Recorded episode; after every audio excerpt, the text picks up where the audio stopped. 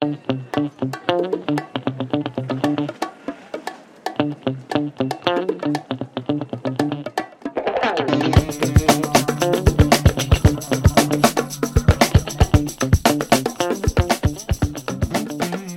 hombre es entrometido por naturaleza. Nos gusta saber, indagar y profundizar en la vida de los demás. Pero esta necesidad la escondemos a través de un concepto llamado interés artístico cuando de actores, músicos, científicos o pintores se trata. No nos interesa su vida porque sí, como la de Belén Esteban o otros personajes públicos, sino que nos interesa por su vida para saber hasta qué punto sus vivencias interfieren en su obra artística. Existen biografías escritas de artistas que han sido un gran éxito de ventas, la de Woody Allen, Frida Kahlo, Marilyn Monroe, James Rhodes. Pero es curioso que las que generan más interés son las que tienen como protagonistas episodios sobre enfermedades, traumas, drogas, fracasos amorosos. En el cine se ha puesto de moda un género que se llama biopic, en el que se narra la vida del personaje público como si de una película de ficción se tratase, dejando atrás el clásico formato de documental y dando lugar a un producto con mucha más libertad artística. Pero, ¿hasta qué punto lo que se cuenta pasó de verdad? ¿Es correcto tomarse licencias artísticas relacionadas con la vida de una persona? Y aquí es donde abrimos el debate de este podcast. ¿Se ha convertido el género biopic en un cine sensacionalista encubierto? ¿Una biografía puede ser una gran película a nivel artístico y cinematográfico o solamente sirve para saber de la vida de un personaje?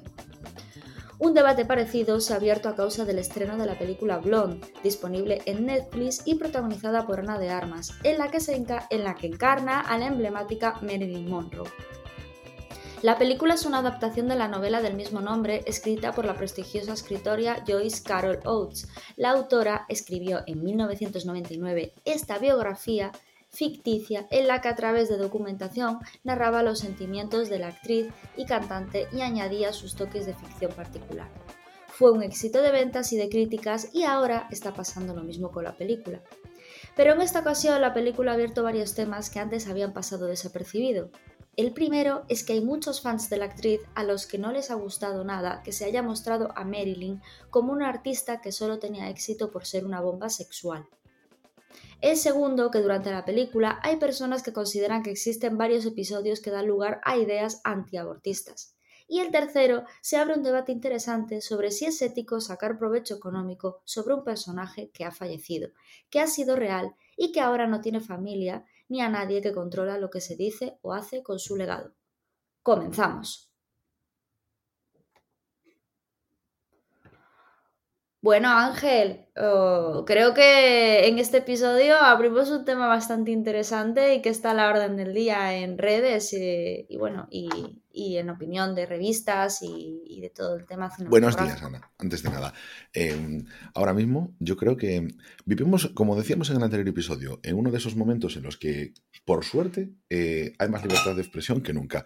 Y yo creo que podemos permitirnos el lujo de hacer este debate y que las opiniones que estemos dando ahora mismo son como un sentir común, por lo menos en, nuestra microburbuja de Twitter, y no sentirnos como perros extrañados que no saben hacia dónde ir, que se han perdido y que están diciendo cosas que no se entienden. Pero es que realmente creo que ahora hay bastante consenso respecto a esta película en el que tiene un montón de cosas a las que poder sacarle el cuchillo y empezar a remanar y decir, pero ¿qué habéis hecho aquí?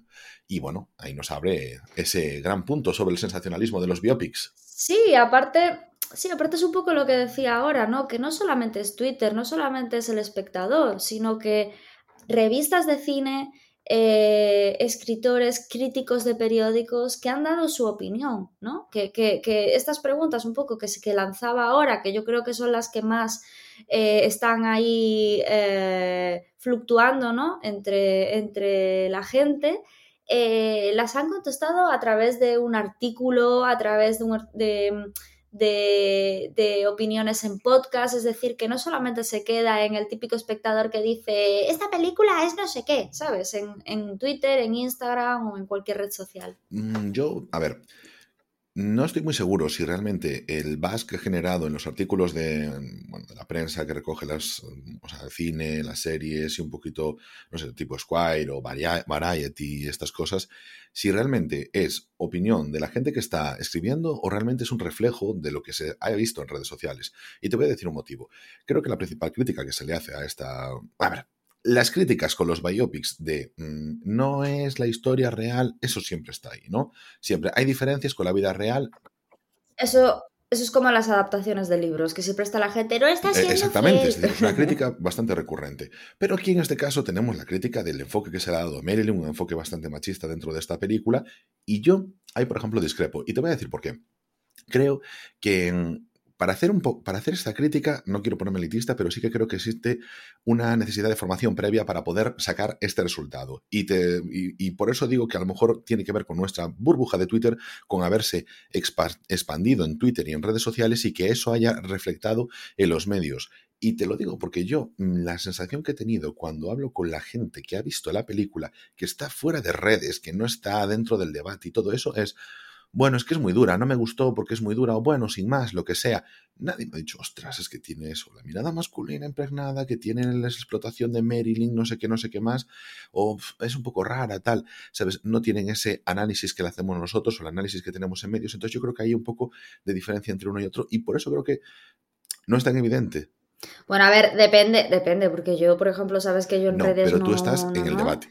Tú estás metida en el mundillo y tú estás ahora mismo también en un segmento en el que se habla de estos temas. Por eso te decía que, los críticos estos, o sea, no me sale el nombre del hombre, pero salió un señor mayor, el típico crítico de cine de, toda la vida en, de, periódicos, eh, hablando precisamente de una de las cosas que te había comentado yo, de, hablando del tema este de si es ético explotar a una persona a nivel comercial después de muerta sin su consentimiento que me parece una cosa bastante tal. Ese dije es otro debate, así como la diferencia entre la vida real y la vida ficcionada, que creo que también está ahí. Y el tercer debate, que es sobre el enfoque que se le ha dado en esta película, porque nosotros tenemos versiones de los hechos diferentes en todos los personajes históricos de la, de la historia. Es que una película... Claro, tú coges la película de Alejandro Magno, de película de Colin Farrell, pues bueno, pues te podrían decir exactamente lo mismo.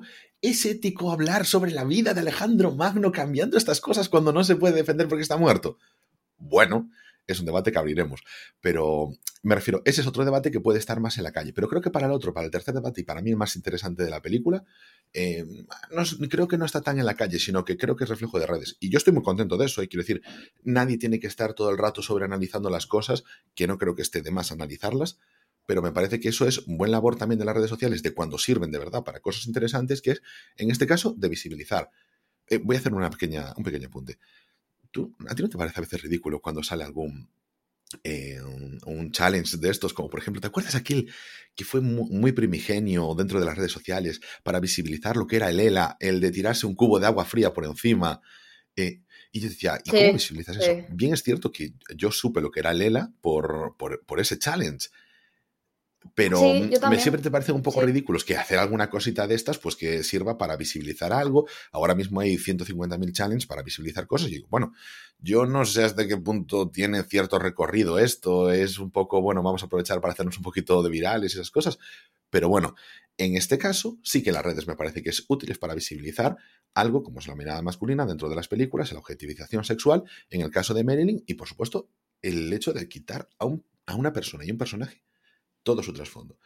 Entonces, nada, eh, yo creo que ahí es ese punto y que sí que hay una separación entre el público que ve la película y que está fuera de cualquier otro debate, público generalista o público más metido en analizar las películas. Bueno, que en este caso la propia autora que escribió la novela en 1999 ya explica muy, eh, por lo, bueno, por lo que estuve leyendo, porque yo la novela no la leí, pero estuve leyendo que explica de, de manera muy clara que es utilizando el personaje de Marilyn que se ha inventado una historia ficticia casi por completo, exceptuando ciertos episodios de ella que sí que son reales, ¿vale? Pero que, bueno, eh, incluso hay cosas, eh, material como poemas y cosas así que sí que realmente son de ella, pero luego la historia toda que va alrededor, bueno, pues es, ficticio, ¿no? Entonces, en este caso, Blood no la podríamos incluir dentro del biopic, pero me parece interesante porque como hay mucha gente que se está quejando de que no es una historia real, no sé qué, no sé cuánto, fuera del tema ético que hablábamos antes, pues yo creo que es interesante hacer esta pregunta. Eh, ¿Es el biopic un género sensacionalista encubierto? ¿Se utiliza a los personajes? pues eh, aquí como entrevistado, en, haciendo tú eh, la herencia de Jesús Quintero. Yes. Pues, pues, pues mira, a ver, evidentemente tú si haces un biopic, tú tienes que tener un personaje que resulte interesante para el público o un personaje a lo mejor desconocido para el público, pero que resulta que tenga algo que le llame la atención. Por eso yo creo que tienen también bastante éxito todos estos, eh, estas docuseries, ¿no? De los asesinos y cosas así en Netflix y que ahora el True Crime está eh, a la orden del día. Qué pereza, o sea.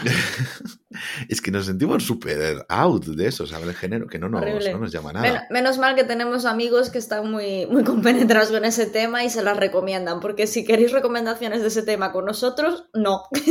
Uf, te, es que, pero fuerísima, ¿eh? Es, que, es una cosa que no. Fíjate que yo eh, a lo mejor de pequeño eh, veía eso por la tele y nunca, nunca. Yo que me podría haber tragado lo que fuera. O sea, veía esta Heidi que me causaba repelús, pero eso nunca me generó el interés suficiente para entrar. Bueno, al caso. Necesitas esos personajes y mm, al final tú tienes a alguien como Merin, tú haces una película como esta, sabes que vas a tener ya público precisamente porque es sobre quién es. Como nos pasa cada vez que hay temporada de Oscar con, pues, Cucci, eh, sobre Tammy Faye, eh, gente que no conocíamos a lo mejor o que conocíamos, pero que sabemos que se ha hecho una película, a lo mejor esta persona es importante, nos puede resultar interesante verlo. Y bueno, pues eh, te juegas ya con el abaz a favor, como cuando haces una adaptación de un libro o de un cómic, de que ya tienes una base de fans. Por tanto, esa película va a ser vista. Y ahí Netflix dijo, bueno, vamos a apostar por esto. Y además, esta, esta novela, Blonde, ya tenía una adaptación previa de 2001, una miniserie de la novela de la autora, de Joyce eh, Carol Oates. Eh, Carol Oates, ¿es el, Carol es el segundo? ¿No lo es? Vale, eh, pues mm, yo creo realmente que no está mal hacerlo, ¿no? Aprovecharse de esos personajes y todas esas cosas, porque cuando tú estás haciéndolo sobre personajes de la vida pública, sobre gente que ha ganado su fama y ha ganado su respeto y ha hecho algo que ha sido comentado y forma parte de la historia, pues tienes, entre comillas, cierto derecho a hacerlo porque se ha convertido en dominio público. Y lo que pasa aquí a veces es que creo que nos sentimos un poquito mm, atacados porque vemos cómo se cruza la línea entre el personaje y la persona que estaba detrás. Y entonces eso nos genera muchos, muchas veces el, conflicto de el tratamiento que se le hace, etcétera. Yo no creo que esté mal y que creo que el sensacionalismo dentro de los biopics es parte también del cine. O sea, el sensacionalismo no deja de ser una emoción y el cómo se trabaja, pues si se es un poquito más o menos tendencioso, puede llegar a jugar dentro de la espectacularidad. Eh, yo no sé si me fijé en esto, o sea, no me fijé evidentemente, no sé si lo tiene, no sé si te fijaste tú, pero la película tiene al principio este típico mensaje de eh, cualquier parecido con la realidad es pura coincidencia o alguna cosa de estas que se ponía en las películas, no sé, me, recuerda a las películas de sobremesa de Antena 3, de cualquier parecido de los personajes con la realidad. Es, es que eso es precisamente lo que te decía, que estuve leyendo un artículo que decía que mm, eh, en, la, en, la, novela sí que se explica muy, o sea, se deja súper claro. Pero en la película simplemente se dice basada en la novela de tal. ¿Y tú crees que eso es... Mm, o sea, hace que la gente pueda pensar que esto es lo de Merin? Yo puedo entender que sí. Que si no lo dices al principio, pero al mismo tiempo... A ver, le puedo, se lo puedo achacar a la película porque la película creo que sabía que iba a tener esta repercusión y creo que iba a sabía que iba a tener este buzz porque es una película que intentaron en Netflix eh, arrepentirse de ella y luego dijeron, va, vamos con todo. Entonces sabía que iba a tener este buzz, pero mm, al mismo tiempo lo de haberle metido una cortinilla al principio, pues también lo podían haber hecho directamente. Mm, pero no sé, me da la sensación como que se iba a sacar tanto artículo y tanta cosa que en el mundo en el que vivimos no es necesario ya poner este tipo de mensajes. No sobran, pero...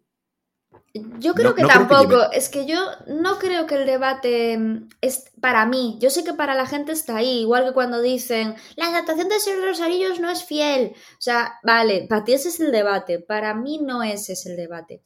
¿Sabes? no, no, iba por ahí tanto de si tienen el debate sobre si se asemeja a la vida real o no, así si la gente considera, o sea, se cree que eso es la vida real.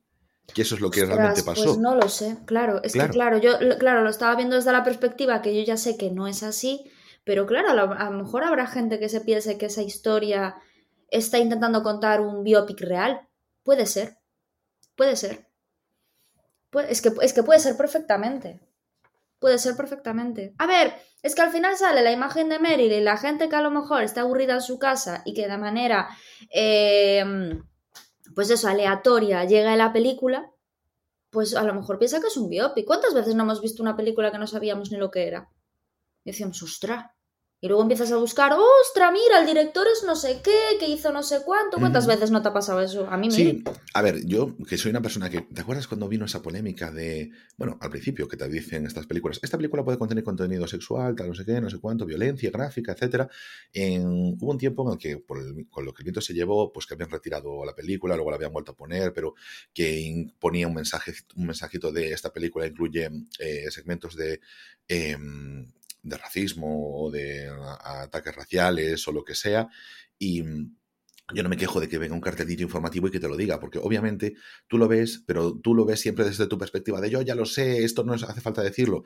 No sobra tampoco, si lo pones ahí tampoco molesta ni, ni fastidia a nadie, nada por el estilo, porque no podemos pensar solo en nosotros, en toda la gente que está ahí a lo mejor en el meollo, y tiene que ser algo de población civil y que te pueda pasar con el, o sea, a lo largo del tiempo y que tú lo veas y que eso está allí. Si es que a ti qué más te da, es como la cajetilla de tabaco, podemos decir, todo el mundo sabe que mata, bueno, pues el mensaje está allí, ¿no? Entonces, pues como una indicación pues así como nos dice, esta película es de, imagínate, de tal director, por de tal directora, patatín patata, o esta película está hecha pues por eh, Santiago Segura, alerta. Entonces, pues lo mismo aquí en este caso. Bueno, mm, un detallito, sin más. Eh, yo dentro de los biopics, no, no digo que me vea necesario, pero no me sobra. O sea, no, no, no lo vería eh, como molesto que me lo advirtiesen, pero como decía antes, en la mayoría de biopics tienes una parte de ficción porque sí, y además muchas veces el hecho de omitir cosas es al mismo tiempo ficcionar su historia. Sí, porque es una manera de manipular la realidad al final. Claro. Hmm. A ver, eh, a mí personalmente lo, yo lo que creo es que a mí el biopic, a mí el biopic, por ejemplo, sobre temas históricos que hablabas antes de Carlo Magno o sobre, pues no, que sé, yo qué sé, tema Imitation Game, ¿no? Me pareció súper interesante porque yo no conocía la figura de, mm, no me sale el nombre, te va a salir a ti, del que supuestamente es el, el, el padre del Internet en realidad, ¿no? El que con el que empezó todo el tema de de internet. Eh, ¿Cómo se llamaba? No, el personaje, a ver, es el que, o sea, el de Imitation Game es el de Descifrando Enigma en castellano. El personaje de Benedict Cumberbatch, no me acuerdo cómo se llama.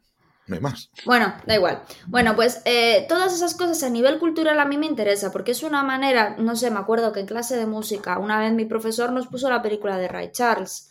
A ver, a mí esas cosas a nivel cultural, saber, ostra, pues mira, este tío es el que hizo esta canción, tal cual, a nivel cultural me parece súper guay, porque es lo que hablaba un poco en, el editorial, ¿no?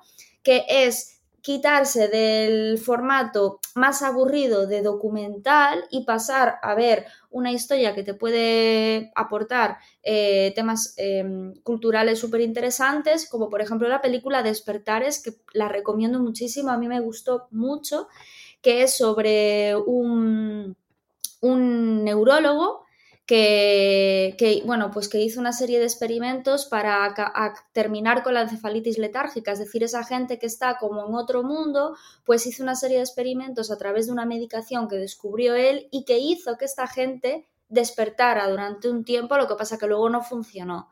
La película a nivel cinematográfico es buenísimo y a nivel cultural es interesantísimo saber estas cosas, ¿no? Eso, a mí, esa parte del biopic me gusta mucho. ¿Qué es lo que creo que está pasando hoy en día? Que el exceso de hacer biopics y no solamente para sacar el tema cultural, ¿no? Como, no sé, hace poco vi la de Marie Curie, sea, me pareció súper interesante, ¿no? Saber todo eso. Pero están sacando eh, a personajes, que es lo que hablaba yo antes, ¿no? Tema eh, James Roth, tal cual, que sacan em, biografías, yo me las leí, por ejemplo, la de James Roth, los dos libros, em, que habla mucho de los traumas, ¿no? Y está súper bien. Pero la escribió él. Pero claro, empezar a indagar sobre la vida de otra persona, la vida privada, que a nosotros no nos va ni nos viene en realidad, es que eso no nos va ni nos viene. A mí que me hables de su carrera, de lo que hizo, de lo que fundó, de lo que supuso a nivel artístico. Ejemplo, la película de Pollock de, Ed Harris mezcla mucho todo eso, ¿no? Y a mí me gustó bastante. Pero sí que es cierto que cada vez más se está sacando personajes que tienen mucho de traumas, de problemas mentales, de adicciones, porque eso al final es el sálvame, ¿vale? Es la prensa rosa que engancha a la gente. Y eso es lo que a mí me está agotando. Yo, mira, te voy a decir, no hay mucha diferencia entre lo que es un biopic de lo que es al final el documental que teníamos antes. Lo que pasa que sobre eso tampoco lo, consideramos un género aparte, un documental, podemos trabajarlo y es como que hemos admitido que en esa narrativa se nos cuenten muchas cosas, se nos hable de todas estas personas y a veces que crucen esa línea. Está dentro del género documental y como es documental, pues en teoría tiene esa parte de ser objetivo. En el biopic creo que le metemos un poquito de juicio a que como además lo estamos ficcionando para ser em, película y para tener una narrativa de película, pues nuestra capacidad de inmersión va por otros derroteros. Y nosotros que lo que nos están contando nos lo intentan, entre comillas, vender. Y el documental, como nos van sacando muestras y nos van sacando documentos y cosas así, pues como que lo aceptamos de otra forma. Creo que esa tendencia eh, siempre está ahí cojas un documental de Canal Historia y es muy sensacionalista también, o sea, aunque sea sobre los nazis o lo que sea. Yo pienso, por ejemplo, en los eh, biopics, uno que me gusta mucho, Farinelli, es un biopic con el que yo aprendí a conocer un poquito más sobre la música clásica, los castrati y todo eso. Todos tienen al final ese componente, porque... Sí, pero es, es distinto hablar sobre un personaje histórico, sobre una persona que marcó un hito a nivel... Eh, pues eso, Farinelli era uno, fue uno de los castrati más, más importantes de la historia, ¿no? Vale, es que es distinto eso, yo creo, que por ejemplo esta película de Marilyn Monroe.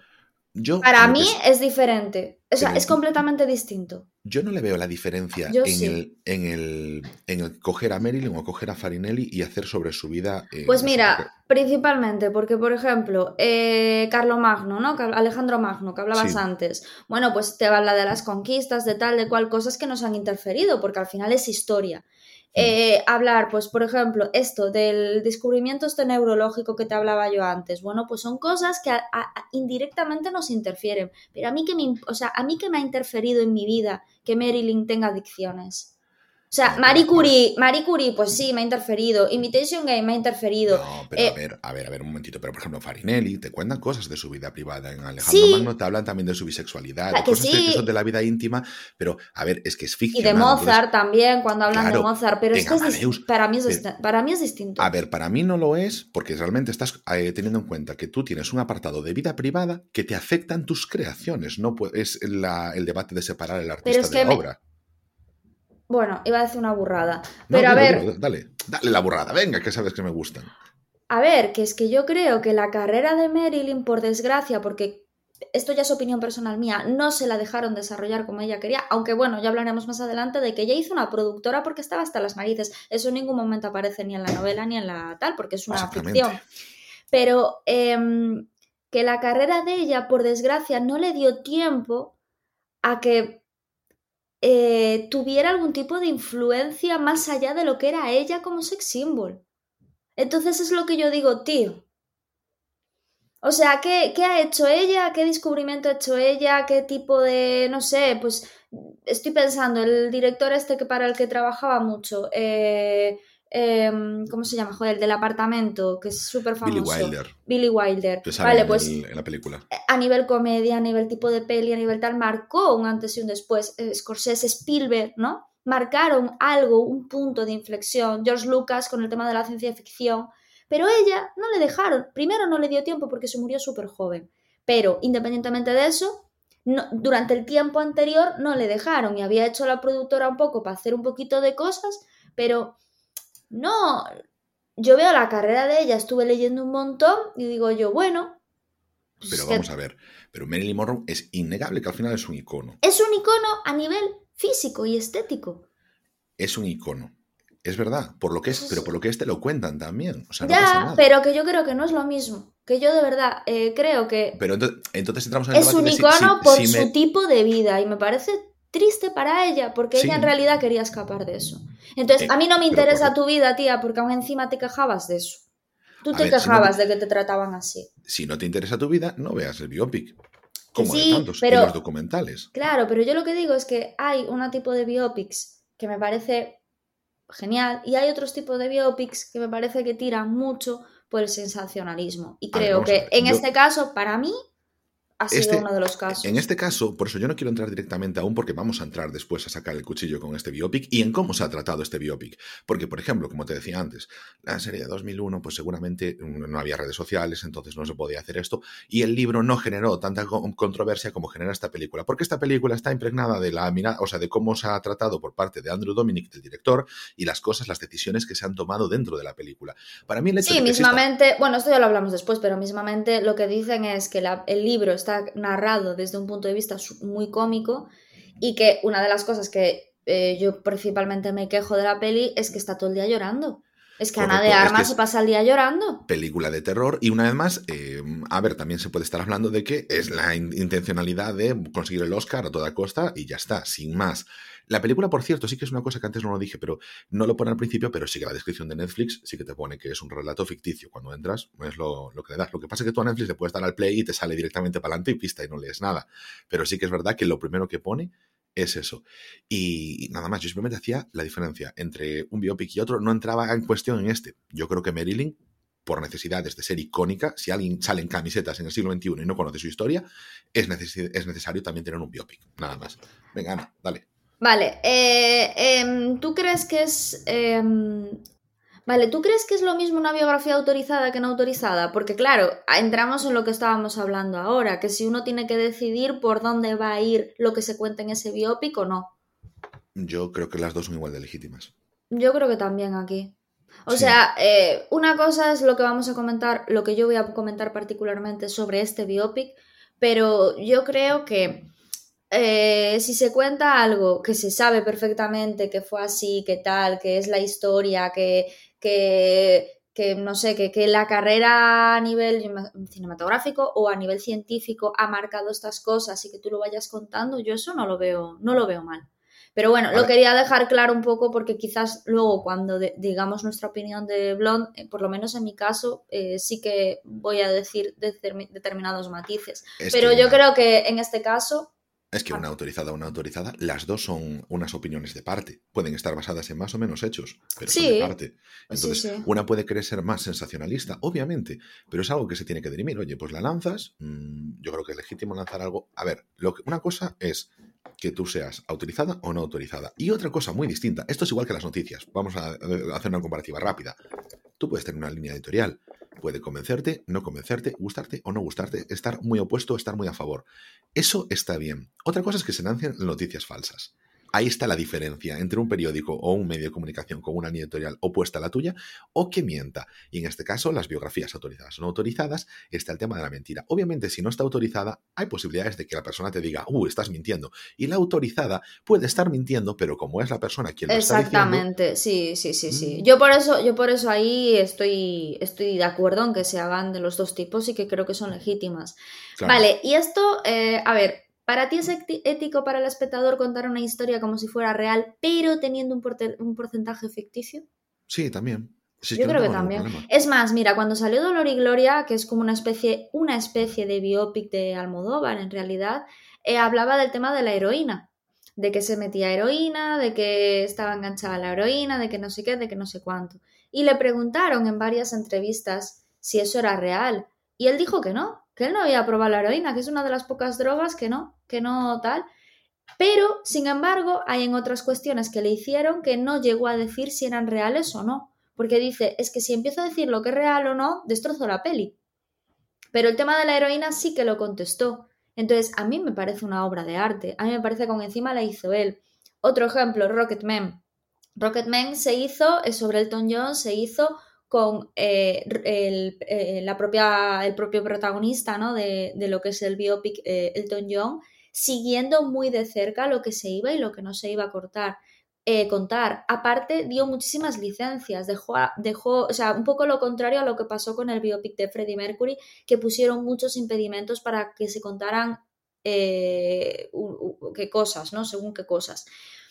Y porque bueno, yo creo que la familia, lo que es la, bueno, lo que es la, el grupo, querían que fuera mucho más rollo documental y al final es una película. Pero en este sentido, Elton John entendió perfectamente que al final había que hacer una película, que no era un documental, que era un biopic y dio muchísima eh, libertad artística y salió una película genial. Que hay cosas que son mentira, me da igual, que hay cosas que son verdad, me da igual, o sea, son dos muy buenas películas.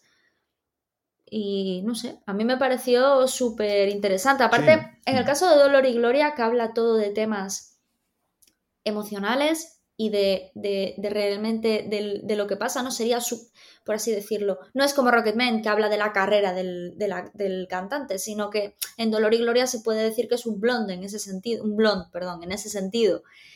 Em, pero lo cuenta él, ¿sabes? Y me parece interesante, interesantísimo que lo cuente. Y habla mucho de dolor, de muchísimo dolor y gloria del éxito, ¿no? Pero lo cuenta él, entonces, no sé, me, gustó, me gustó mucho y me parece legítimo. Ahí te da esa legitimidad de cómo lo cuenta esa persona, pues vale, es en lo que la prueba de ese dolor, de tal, no es como esa invasión a la intimidad de la que hablabas antes de este podcast sobre el tema de Blonde, que es lo que se siente al ver la película, un poquito en ese sentido, porque, a ver, yo lo que te decía antes es, tú no tienes una vida privada y te afecta al cine, tiene sentido que se cuente. Porque es cuando tú estás leyendo, por ejemplo, cuando quieres leer una biografía sobre alguien, quieres saber cómo ese proceso creativo, lo que te motiva, lo que te desmotiva, lo que te hunde, lo que te eleva, ¿no? Todas esas cosas son las que te generan interés y son las anécdotas que quedan. Porque lo que son los hechos, los facts, los tienes, los conoces, es el listado que te aparece en Wikipedia. Y cuando tú lees, por ejemplo, eso, por decir de alguna forma, eso, eh, James Rhodes sobre los traumas y todo eso, o Dolor y Gloria, porque lo, es, lo escribe él y da su visión, pero realmente son esos temas los que dan profundidad al personaje, más allá del arte que haya generado. Pero el problema aquí es que considero que estos traumas no están justificando los pasos de la carrera de Marilyn en, en este relato ficcionado. Y este relato ficcionado que nos propone Andrew Dominic no se basa en explicar qué hay detrás de lo otro o qué es lo que ha sufrido ella para llegar a X o Y, sino simplemente en ese punto del camino, en ha sufrido este abuso, este otro abuso, este otro abuso y este otro abuso. Y eso la ha llevado a que su carrera artística vaya por aquí o por allá, pero no es el caso de esto.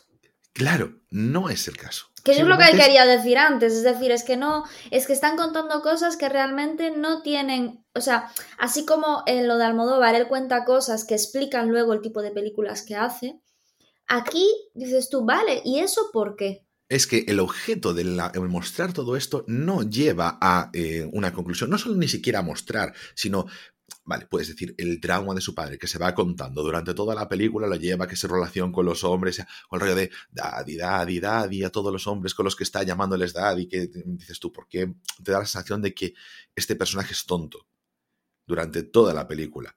Cosa que es lo que se nos traslada y, si tú te quedas con la película, te quedas con esa visión de un personaje completamente unidimensional en el que mm, es acción-reacción con sus traumas, trauma, trauma, trauma y no tiene voz, propia. Bueno, y vamos a ver, es que esto, eh, el tema de eh, mujeres problemáticas en el rodaje, bueno, esto es como todo, ¿no? Como hablábamos de que una mujer para dedicarse a los supuestamente empleos de los hombres, tienen que ser buenas siempre. Pero ¿cuántos hombres mediocres no hay? ¿No? Pues este es un poco el tema. una tía que da problemas en el rodaje porque tiene problemas mentales, porque es caprichosa o lo que sea, uh, lo vamos a remarcar mucho, mucho, mucho. Pero cuando hay actores que dan por saco, bueno, pasa desapercibido. Ejemplo clarísimo, un actor que a mí me encanta. Eh, cuando fue el tema del rodaje de, de eh, Mad Max con Tom Hardy Charlize Theron, eh, hace poco salió una anécdota en la que Charlize Theron dijo que le fue a la piel a Tom Hardy porque eh, Tom Hardy llegaba a veces dos, tres horas tarde. Y ella, esperando, dice que se puso, llegó a las nueve de la mañana, se, metió dentro del camión donde rodaba, el, camión de Furiosa, y estuvo allí esperando a que él apareciera. Y que cuando él apareció se bajó del, eh, se bajó del camión y casi lo mata. O sea, y, y aún encima, él llamándole histérica a ella. ¿Qué dices tú, tío? Eso, claro, es Tom Hardy. Bueno, pues pasó súper desapercibido. Si llega a ser al contrario, si llega a ser Charlize Theron la que fuera de estrellita, se hubiera visto de una manera muy distinta. Porque socialmente se sigue viendo de manera distinta. Ay, mira, claro, cómo es guapa, cómo tiene éxito, cómo no sé qué, cómo tiene un Oscar, perdona. Es, que es diva, es diva. Y, el, es que cuando además alguien dice es divo, es haciendo alusión a un comportamiento eminentemente femenino de las mujeres que se creen tal, y él es divo. Y homosexual, y, suele ser homosexual. si puedes metérselo, también se lo A ver, suele ser homosexual. No, pero es que es, que realmente es así. Eh, Christian Bale, ¿cuántos problemas ha dado? Joaquin Phoenix, o sea, son eh, actores que reconoce, se reconoce que dan problemas. Tú lo que pasa es que a los actores, si tienen además, si las actrices tienen un personaje que se les quiere, rápidamente se le puede olvidar. Si los actores tienen un personaje o varios personajes por los que la gente los quiere, como por ejemplo, y de, esto, desde el primer momento que salió el tema Johnny Depp, con el tema de Amber Desde el momento en el que salió, joder, ¿cuánta legión de gente hay defendiendo a Johnny Depp a capa y espada cuando no tienes ni idea de su vida y lo defiendes porque te cae bien Jack Sparrow, nada más? Si es que no tienes nada más, tú no tienes por qué defender a Johnny Depp, no sabes lo que ha pasado y tú te vas a montar tu película eh, evadiendo todo el método científico diciendo que no, Johnny Depp es inocente, es una víctima de bla, bla, bla, bla, y te vas a pasar internet de arriba abajo defendiendo a un hombre solamente porque te cae bien un personaje. Que no va a No, y aparte que hoy en día siga pasando lo que pasaba antes de la Plaza del Pueblo, que te vayas allí a ver, vamos a ver, es que, a ver, y aparte, eh, cuando escuchas tú lo que dice uno y el otro, dices, pero si cuentan barbaridades los dos, si aquí no hay una víctima, no hay una persona que esté diciendo, ¿sabes? O sea, que cuentan que hicieron barbaridades los dos. ¿Y cómo puedes coger y llegar con una pancarta y defender algo? A ver, que es que tú trasladas tu fanatismo de equipo deportivo al final a tener algo en redes. Es que como a ti no te gusta el fútbol, el fútbol americano, el rugby, bla, bla, bla, bla, bla, el hockey, lo que sea, tienes que sacar en el salseo del corazón. Y ya está, porque además, bueno, yo entiendo que es una forma también como la gente que dice, no, yo voy al fútbol a desfogarme, todas esas cosas. Lo que pasa es que tú lo haces en un equipo contra otro equipo y son entidades. Los equipos, evidentemente, son millonarios como estos, lo que tú quieras, pero tú que le grites a Cristiano Ronaldo que me cago en la puta de tu puta vida, lo que sea, bueno, pues es como irrelevante en la vida. Aquí en este caso sí que se entra en una vorágine de la vida privada, pa, pa, pa, pa, pa, que es mm, súper tóxico para la misma persona, para el propio emisor de esa toxicidad y evidentemente para las personas involucradas en todo esto. Ah, mira, no, no vamos a entrar en el juicio de Johnny Depp y tal, porque creo que has estado viendo algo de HBO sobre ellos y que no ha ah, sido no, muy, más, o sea, fue no ha sido muy satisfactorio, ¿no? No, no, o sea, es que una vez más, ves, hay, por ejemplo, documental era, ¿no?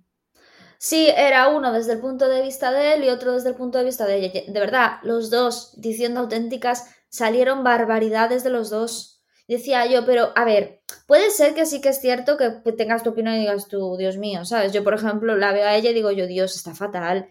Pero es que a él lo veo y digo yo, vale, a lo mejor a lo mejor le están, le están exagerando un poco lo que hizo, ¿no? Por parte de ella, pero es que él no está mucho mejor. Y digo yo, pero... En este caso, pero fíjate, en este caso estamos cogiendo al final la vida privada de dos personas que no tienen nada que ver con su movimiento artístico, con, lo que decíamos antes con Blond, pero hay algo que es que el juicio de Johnny Depp y Amber Heard se ha convertido en algo público, en algo que ha marcado el 2022. Sí. Entonces, yo entiendo que salgan estas obras que tienen esa parte de sensacionalismo, pero el sensacionalismo existe también porque hay un interés detrás.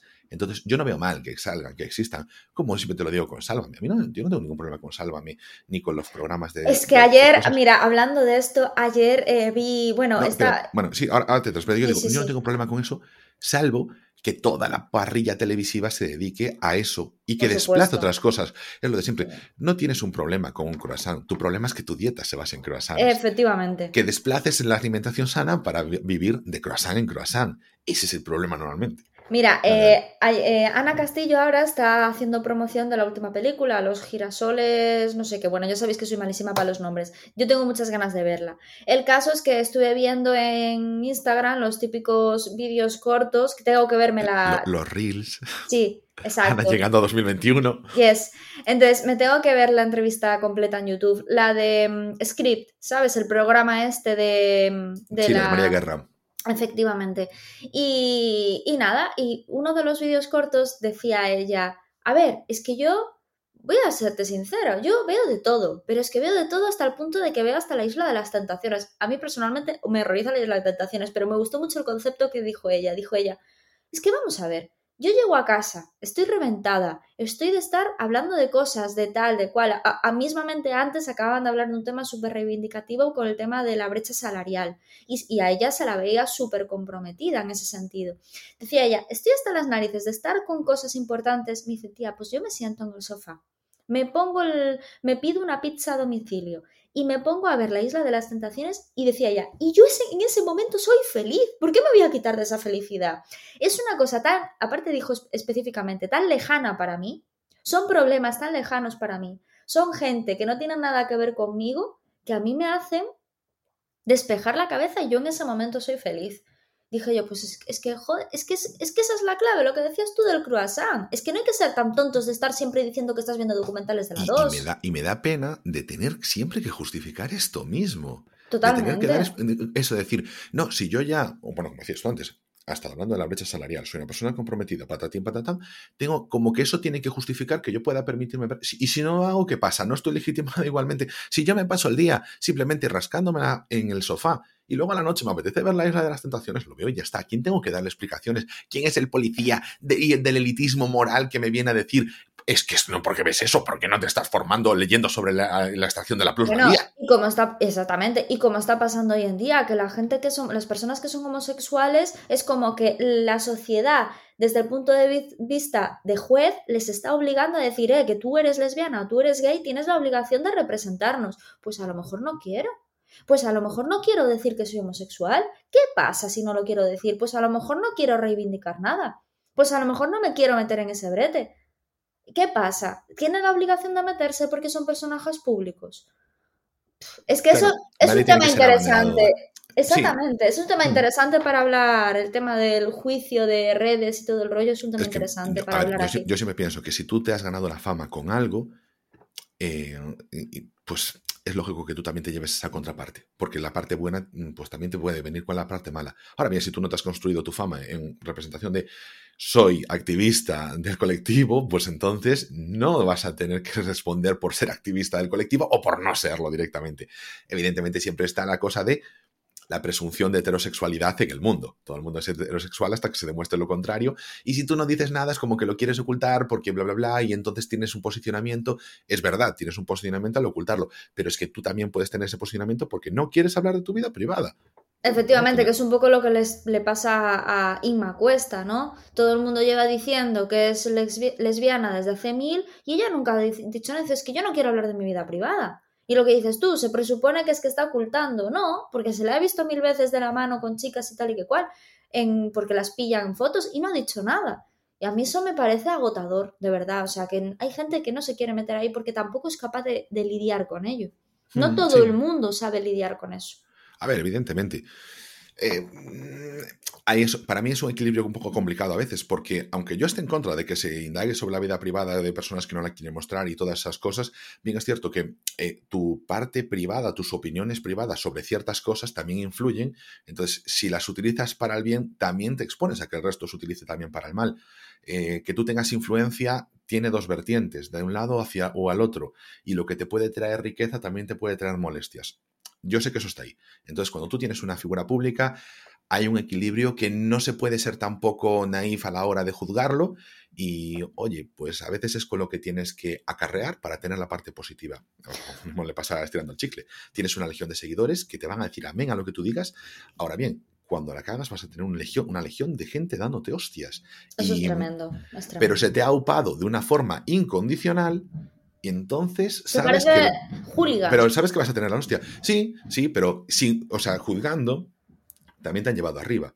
Sí, sí, sí. sí. Y, has tenido es, el efecto hooligan. Tú vas a tener una gente que te apoya a muerte y eso te va a venir muy bien. Y las marcas te van a patrocinar más y vas a ganar más pasta y vas a tener cosas buenas. Obviamente siempre vas a pensar, eso lo hago porque me lo merezco, por mi talento y todo eso. Y una gran parte de la verdad es esa. Pero luego va a haber una pequeña parte que no lo sea, sino que, o sea, que lo tiene, pero que porque ese comportamiento hooligan está ahí. Esa base de seguidores fieles hasta la muerte eso tiene su contraparte de gente que va a ser haters hasta la muerte. Y en Estirando el Chicle tienes una pequeña parte de la sociedad, muy, muy pequeña y muy, muy pequeña parte de sus seguidoras y de sus seguidores que se la han vuelto, vuelto en contra. Pero ha generado un ruido muy grande. Pero cuando tienes una defensa, también la tienes muy grande. totalmente. No, eh, yo quería terminar ya con este mm. así repaso, ¿no? De lo que son los biopics, tal, eh, preguntándote, ¿Tú crees que una biografía puede ser una gran película? O sea, a nivel artístico, cinematográfico, o que simplemente sirve para indagar en los temas. ¿por qué no? ¿Por qué no? O sea, porque no va a ser una gran película. Si al final que una película sea buena o mala depende de muchos factores, no de solo el tema en el que se trata. Es que yo creo que hay biopics que son obras de arte. O sea, yo, por ejemplo, mm, eh, yo he hecho una lista, ¿vale? Para recomendarle también a la gente, para que después de que hemos hablado un poco mal de lo que es el tema del sensacionalismo, que no se queden con ese mal sabor de boca, ¿vale? Entonces yo he hecho una, lista, una lista eh, y la voy a decir. Primero, Dolor y Gloria, la de Almodóvar, recomendadísima. Rocketman, rollo musical, eh, la Delton John, que a mí los musicales no me gustan nada, miradlo porque está súper bien. Despertar es lo que os decía antes del, neurólogo este, eh, está protagonizada por Robert De Niro, que es un papelón, y Robin Williams, es un peliculón, yo creo que es de mis biopics favoritos. Amadeus, que es la de Mozart, que es un clásico de 1984 y, y bueno, súper conocida. Una mente maravillosa también, basado en Forbes, eh, eh, también es un clásico, está súper bien. Y de las más actuales voy a recomendar El Fundador, que está basado en, en, el fundador de McDonald's, y Leon, que es una película que trata, bueno, es que ahora mismo no me acuerdo muy bien, pero sé que era un chico indio que luego encuentra a su madre, bueno, pues está basado en una historia real y me pareció, o sea, es una peli que siempre estaba diciendo aplazando, aplazando, aplazando, aplazando, y cuando la vi dije yo, joder, qué buena película me estaba perdiendo. Porque cuando veo así rollos de basado en historias reales y tal, me da pereza. Pero realmente hay películas muy buenas. Y no sé, Ángel, ¿se te ocurre alguna más que puedas recomendar que te guste y que... Bueno, ya he sacado ahí una, lista, a ver, de las cuales yo recomiendo Amadeus. Me parece una película muy buena, muy interesante. Es que a mí me gustó muchísimo. Ya hablé antes de Farinelli. Por ejemplo, mm, no, por ejemplo, yo no. Me cuesta recomendar, por ejemplo, de estas de los biopics, porque es verdad que como juegan con la baza de tener eso, una historia que ya llama la atención a la gente, a veces no, sale tampoco una gran película. O sea, una película simplemente pues meramente informativa y entretenida al mismo tiempo. Entonces tampoco le, dedico yo mucho más. O sea, porque no, no me acaban de llenar. ¿Sabes cuál se me acaba de ocurrir ahora? La de Steve Jobs, protagonizada por Fassbender y creo que Kate Winslet, que es, el guion es de Aaron Sorkin. Y te dije yo, tío, me encanta el ritmo que tiene esta peli. Luego fui hmm. a ver y dije yo, ah, es que el guionista es Aaron Sorkin, que es un guionista que no suele gustar mucho. Pues eh, esa película tiene un ritmo muy guay. Quizás a nivel biopic por la figura de Steve Jobs no os vaya a aportar absolutamente nada, pero como película está súper bien. Bueno, pero es como decir, por ejemplo, a ver, Amadeus también por la figura de, Mozart no te tiene por qué aportar. No, Sinceramente, o sea, pero ninguna figura te tiene por qué aportar porque tú no te quedas con la figura, sino que te quedas con la obra. Claro, claro, pero digo que si lo que la gente quiere es que saber la vida de Steve Jobs y toda la vida y milagros que no se representa en esta película, que es un momento muy concreto de su vida y, pasa lo mismo con Amadeus, ¿no? Es más cine, es más visión artística que lo que es eh, documental puro y duro. Mira, ahora vamos a comentar un poquito sobre la película, pero voy a aprovechar para lanzar ahora una, antes, o sea, para poder introducir también la película en contraposición precisamente a tres biopics que son bastante conocidos. Eh, que podemos hablar, tú ya mencionaste eh, Rocketman, podemos hablar, por ejemplo, de Bohemian Rhapsody, o podemos hablar, por ejemplo, también en La cuerda floja, que es una película, la de Johnny Cash, en la que si se le hace ahora mismo una revisión después de ver Blonde, yo creo que encontramos también algunos elementos que se le pueden sacar punta a eso. lo pensé el otro día eso también. Es que, es que La cuerda floja también tiene mucho de eso, lo que pasa que es fruto de su tiempo, por decir de alguna forma. Y es como que Blonde, en la mala suerte que tiene Blonde y que ahora mismo es que está en la época Twitter, entonces mm, se va a sacar el cuchillo, se va a sacar para bien.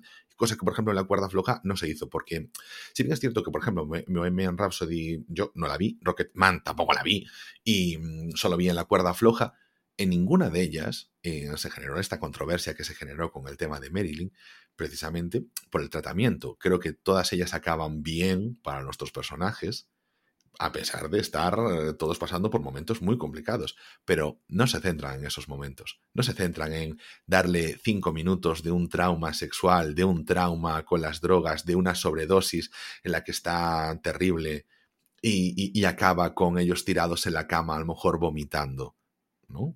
Porque Bohemian Rhapsody, si no me equivoco, termina con el concierto de Wembley, ¿no? Con esa recreación. Claro, es que, es que la parte de las drogas es algo que acompaña lo que es su carrera. Aquí no, aquí las drogas es la carrera de Marilyn Monroe. Claro, exactamente. O sea, tú ves esas películas Y yo entiendo que, porque a mí se me ha dicho, joder, The Bohemian Rhapsody es mejor porque salió muy en paralelo Rocketman, pero eh, merece mucho la pena ver esa recreación, bueno, la interpretación de Mali Ramek, la, la, reinterpretación que hicieron del concierto de Wembley, y que te quedas con esa cosa de, bueno, pues muy interesante y una buena sensación al ver eso, y que entiendes por qué Queen es un fenómeno, un icono pop, y entiendes por qué Elton John es un icono pop tras ver esa película, y entiendes la importancia de Johnny Cash, de su carrera y todo eso. Y en cambio, tú si ves la película, película Blonde, aunque sea un relato ficcionado, te quedas con, bueno, pues una película, mm, no tiene mucha diferencia a lo mejor con que seas la eh, Marilyn Monroe fuese Marilyn Monroe, madre mía, Marilyn Monroe. Una fusión entre Manson. Eh, perdona, es que iba a decir eso, es que iba a decir que Marilyn Monroe fuese la protagonista de un videoclip de Marilyn Manson o de la película del reboot de Saw, por ejemplo, ¿no? Porque total, es un personaje que está siendo torturado durante casi tres horas de diferentes formas. Totalmente, es que es una peli de terror. Tú no entiendes después de ver Blonde por qué Marilyn es un icono. No. ¿Qué es lo que decía antes? Es que me parece una falta de respeto, de verdad te lo digo. O sea, así como he dicho, me parece genial una biografía no autorizada, me parece genial que se ponga ficción, pero aquí no. Aquí claro, no. Pero ese tratamiento de la película que es una mierda. Es que es verdad. Pero es que la coña, bueno, y entramos un poco ahora ya al tema de, de, cómo, cómo, cómo, vemos a Marilyn, ¿no? Cómo se representa a Marilyn en, en esta película. Es que el, el, tema es que yo estuve leyendo un artículo en el que decía precisamente que en la, en la novela eh, no, se, no se está hablando todo el rato de eso. Es más, el tema del padre es una cosa muy puntual. Y sin embargo, o sea, la primera escena de la novela, que en la película es el cuadro ese del padre, no sé qué, no sé cuánto, en la novela no es en absoluto así. Es decir, que aún encima de que ya la propia novela era ficticia, aún encima aún metieron más, basándolo todo en los traumas, en la depresión y en, la, en el mundo oscuro de ella. Es que a mí me parece de verdad eh, demencial. Y luego es la parte esa, eh, para mí, eh, machista, de cómo la dejan a ella como una chica tonta, que sí que es cierto que ella tenía su papel, pero es que hay un montón, un montón de gente que la conoció que dice que tú cuando hablabas con ella personalmente no era así, era el papel que tenía. ¿Cuánta gente no tiene un papel? ¿Cuánta gente no tiene un personaje? El otro día leí una entrevista de Christian Bale, que ya creo que lo mencioné en el pasado podcast, en el que él lo decía, decía, yo tengo un personaje porque yo no soy capaz de ser yo eh, para la gente que yo no conozco no soy capaz, lo que decíamos antes, hay gente que no está capacitada para, para, para abrirse, ¿vale? Entonces, eh, él lo puede hacer, pero Marilyn no. En Marilyn tenemos que decir que es una loca desquiciada, traumatizada, eh, caprichosa y, que le encanta mantener relaciones sexuales eh, con quien sea. Es que a los hombres, cuando les pasa eso, no los representan así. No, y ahí entramos en el tema de cómo hacíamos la mirada masculina dentro de esta película. Te voy a decir una cosa. Antes dije, es que la película es una mierda en la forma en la que trata esto. Y, tú decías, es que incluso ficciona, o sea, no, no, no, respeta ni la ficción del propio libro porque se trata de otra manera. A lo mejor el objeto de la película no es ni ser fiel al libro, ni ser fiel a la historia de Marilyn, obviamente, porque es ficcionado y todo eso. Pero es que como historia tampoco funciona sola. Si cuando terminé de ver la película yo te dije, eh, a ver, no voy a decir que la película es mala. Y dije, no voy a decir que la película es mala. Tiene una dirección muy guay. Es decir, a mí me gustó mucho el estilo de la dirección y me gustó mucho la manera de los encuadres y de cómo te va narrando todo a nivel visual, porque a mí hay veces que me dio miedo. Es decir, me transmitió miedo. Ostras, eso es de valorar, ¿eh? A ver, claro, es, esa sensación de agobio está bien traída. muy buena, muy buena. yo te voy a decir a nivel técnico dos cosas. A ver, una de ellas es Mm, transmite sensación de agobio y ahí entra un poco la intencionalidad de la película, que se base únicamente en el agobio a través del sufrimiento de una persona pero única y exclusivamente de eso. No puede ser ajeno al mismo tiempo de que estás utilizando el personaje de Marilyn, porque no es ajeno a eso. No se puede tratar como si fuese una persona que no conociésemos de nada, porque evidentemente se juega con que es Marilyn, punto. No, no se puede separar cuando te lo están poniendo delante y que tú personalmente tengas que hacer el ejercicio de separarlo, porque es que si no, no te cuadra, porque si no te cuadra es por algo. Pero, por ejemplo, técnicamente hay una cosa que a mí me llama la atención y yo dije, ¿por qué se está jugando con las alternancias entre eh, color, un sepia, el widescreen, el blanco negro y todo eso. Entonces yo lo leí porque a un principio dije yo, bueno, a lo mejor está jugando con aspectos de diferentes tiempos, etcétera, de que en ese momento se rodaba las fotografías en blanco y negro, tal, no sé qué, no sé qué más. Y simplemente es porque el director decía que eh, quería trasladar lo que nosotros ya conocíamos de Marilyn a través de fotografías, si eran en blanco y negro, pues esas escenas y esa eh, etapa se rodaba en blanco y negro, si la fotografía o la película era en color. Para ahí sí que se basa en la realidad, ¿vale? Es para lo ah, único. no, pero es que yo lo estaba viendo y digo yo, si yo no leo eso, yo no lo sé. O sea, o es café para muy cafeteros, o simplemente es una decisión que, si a mí me está haciendo durante toda la película cuestionarme y que se está intentando trasladar en diferentes puntos temporales, eh, que no, no, no, no, sé, no la justifico, no la defiendo y no la, no, la trago. Y yo creo que igualmente la película trabaja con cosas muy bien hechas y luego con otras cosas que son realmente lamentables. Mira, yo te voy a poner una cosa clave, ¿vale? De los biopics que te he hablado antes, le, le llamas de cualquier otra manera. Dices que es la vida de no sé quién y van a seguir funcionando igual, ¿no? Despertares, pues da igual, si fuera real, si no fuera, si fuera un neurólogo, si fuera lo que fuera, ¿no? O Rocketman, va, va, va a seguir funcionando, vale. Pues yo te voy a decir una cosa que es lo que yo creo. Tú a esta película le quitas el Marilyn y le dices la historia de una mujer y la película no hubiera llegado a nada.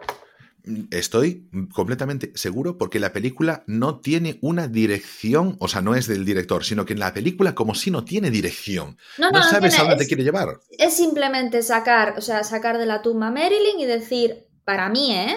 Hacer caja. Yo lo creo de hecho, Te, voy a decir una cosa, dices tú, le pones otro nombre. Dolor y Gloria.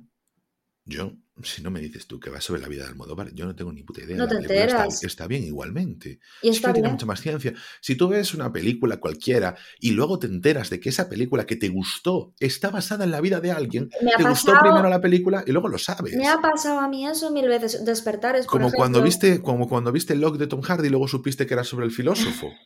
Calla, hombre.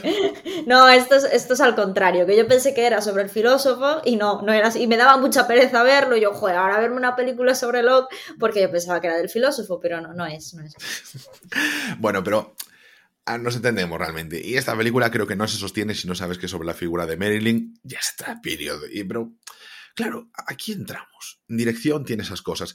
Y nos termina la película. ¿Y qué sensación nos deja? Tener que estar todo el rato defendiendo. es que a ver la película, que, que de verdad, ¿eh? que artísticamente está muy bien, que la interpretación de Ana de Armas es increíble, que no sé qué. Cuando tienes que sacar todas estas cosas, ya la película, ya dice bastante de la película, de no decir me encantó, porque cuando es una película que sales encantado y dices, ¡buah! Impresionante la película, ¡buah! ¡Qué guay Smile! ¡Qué guay no sé cuánto! ¡Qué guay esta otra!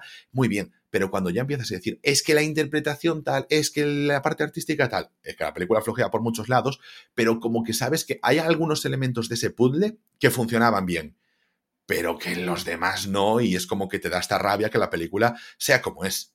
Es que ahora, Ahora que abras el, abres el melón de Ana de Armas, vamos a ver, dicen que es el papel de su vida. No, es el papel de su vida porque ha sido una película que lo ha petado a nivel opinión, de que la gente toda está opinando, de que, pues eso, a, nivel público. Pero vamos a ver, me parece que hace un papelón muchísimo más increíble en Puñales por la espalda o incluso en Blade Runner 2 que aquí, porque aquí es que hace siempre lo mismo. O sea, no es un Joker que dices tu menudo papel. No, no, es que aquí se pasa llorando y con cara de sufrimiento tres horas. O sea, es claro, como llora, como llora. A ver, que es una buena interpretación. No, a ver, es una buena interpretación. Muy buena. No, no, sí, muy buena. Si es que yo. pero se va a valorar mucho más, por supuesto, que un papel de comedia como el de puñales por la espalda, por favor. Que no pero es que eso es lo que a mí me molesta, que digan que es el papel de su vida. no, jope, los hará mucho mejores, seguro que los va a hacer mucho mejores y los ha hecho ya mejores. Entonces a mí me molesta que, la gente diga eso. Ha sido una Marilyn Monroe que, una vez más, por lo icónica que es Marilyn Monroe y has dado una muy buena interpretación de Marilyn Monroe y entonces eso te validan eh, todo el público tu actitud de intérprete en LinkedIn. Bueno, por la espalda no estás representando a nadie ficticio que la gente, perdón, a nadie real que la gente conozca y que pueda decir, hostias, que yo le veía la cara y era Marilyn. El cuerpo no, pero la cara y era Marilyn. Eh, pasó un poco con Jessica Chastain con Tammy Faye. O sea, me parece que tiene papelones a lo largo de su carrera increíbles. Mismamente en Molly Games hace un papelón y de repente le dan el, el Oscar Esser por estar eh, caracterizada. Por cierto, se me acaba de me acabo de acordar de un, un biopic también así, muy ficticio, muy tal, muy cual, que la protagonista ganó el Oscar, que nosotros, a nosotros nos encanta, que es Las Horas, que en realidad trata de Virginia Woolf, de la escritora, eh, protagonizado por Nicole Kidman, y que también está muy bien. Claro, pero ese podemos decir que es biopic o es mm, un poco... Un poco como Blonde. Un poco. no, no, pero no lo digo por la parte ficcionada, sino porque realmente es como eh, coges esas partes. Bueno, no sé. Eh, a mí la estructura no me parece tanto de biopic, pero solo por la estructura. Evidentemente, al estar basado en la figura, podemos decir que es biopic. Pero está considerada, creo, ¿eh? Sí, de, Virginia Woolf, sí. Pero, por ejemplo, em, si es ficcionado como este de Marilyn, ¿es considerado biopic? Yo entiendo que sí. Ese, si, si cogemos la parte ficcionada, eh, este lo consideramos biopic, yo por la estructura, es que no sé, como cuenta lo que ella cuenta y además cuenta sobre su vida, es como, bueno, se me hace un poco extraño considerarlo biopic, pero, pero lo puedo entender. Va sobre la vida de Virginia Woolf. No pasa nada, está bien, está dentro. Es un peliculón, lo hablamos en cada seis episodios, sale las horas como película que debéis ver. Porque es una película que, yo siempre lo digo, una de las mejores recomendaciones que me ha hecho Ana en su vida. ¡Eh! Tardé un montón en verla, pero oye, pues un día Ana me la recomendó, me hizo varias recomendaciones, yo hice los deberes para ser el contrapunto de Ana que no hace los que yo le mando, pero bueno, oye, eh, la verdad, lo agradecí muchísimo, ¿eh? es mi forma de mostrar respeto a mi partnering. no, es verdad, es verdad. Es una película por la que no quería pasar porque el tema no me apetecía, no me apetecía porque es una película seria. Y cuando te recomiendan algo, decir, ya enfrentarte, decir, vamos a ver una película seria sobre algo de traumas, etcétera, no te apetece. Pero cuando la ves. Mmm, te engancha, es que es muy buena. Bueno, pues yo lo único que quería decir sobre todo este tema es em, que el tema de, de, cómo se representa a Marilyn, a mí me ha parecido un poco lo que decía antes. En, a mí no, yo he tenido que ir a internet a leer qué ha hecho, eh, quién era aquel director, que era Billy Wilder, eh, qué había pasado, estuve leyendo cosas de lo que había pasado en el rodaje de Con faldas a lo loco, por qué ella de repente la lía parda cuando tiene el aborto en el, en el rodaje, que eso no se sabe si es real o no real, pero sí que es cierto que ella quedó, quedó mal con, ese tema.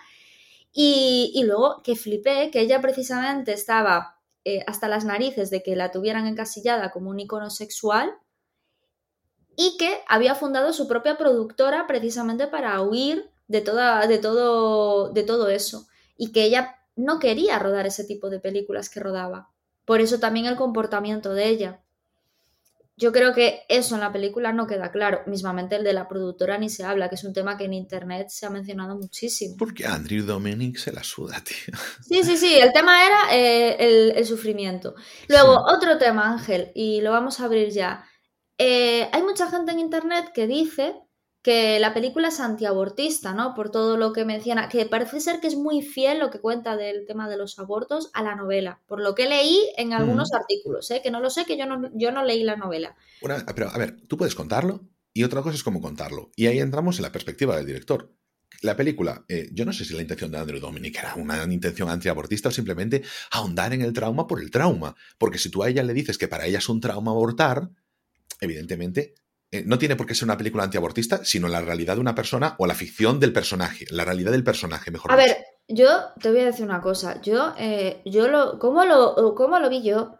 Yo lo que vi es que ella eh, quería tener hijos y por culpa de su profesión, porque precisamente tenía que seguir en esa rueda de sex symbol, le dicen, eh, tienes que abortar. Entonces ella no pudo decidir libremente. Entonces, precisamente por eso no me parece una película antiabortista. A mí tampoco. Porque es que eh, eh, em, en la libertad, o sea, el, tema de los hijos, o sea, eh, tanto el ir adelante como el ir hacia atrás, el tema es que tú seas libre de decidir. Correcto.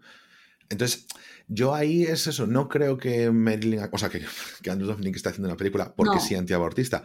Creo que al poner el foco como lo pone, el mensaje se traslada como mensaje antiabortista, porque sí que, sí, que se traslada en el punto de, tú puedes eh, contar, una vez más, y aquí está como, tú puedes, si sufres abusos sexuales y eso lo denuncias, ¿Estás haciendo una denuncia machista? No, todo lo contrario. Pero si para hacer las denuncias sobre los abusos sexuales lo que te recreas es en el abuso, en el dolor y en el sufrimiento por el morbo, sí estás teniendo una visión machista. En el caso del planteamiento de la película, tal y como lo hace sobre el aborto, es con el, gran trauma que supone que te hable el feto, ese momento en el que está recibiendo mil aplausos y ella diciendo es por esto que maté a mi hijo, en que no se sabe muy bien el sentimiento que está teniendo ambivalente en la propia Marilyn.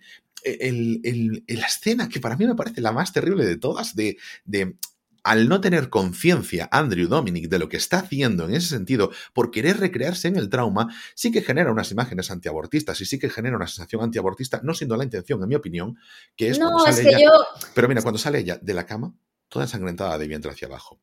Sí. Entonces, está todo el rato trasladando la idea de que el aborto es un trauma terrible, pero terrible no para el personaje y cómo le afecta al personaje, sino por lo que se muestra. Ella, por ejemplo, en esa escena, Marilyn ni siquiera se ve a ella misma toda sangrando. Es una imagen hacia el espectador.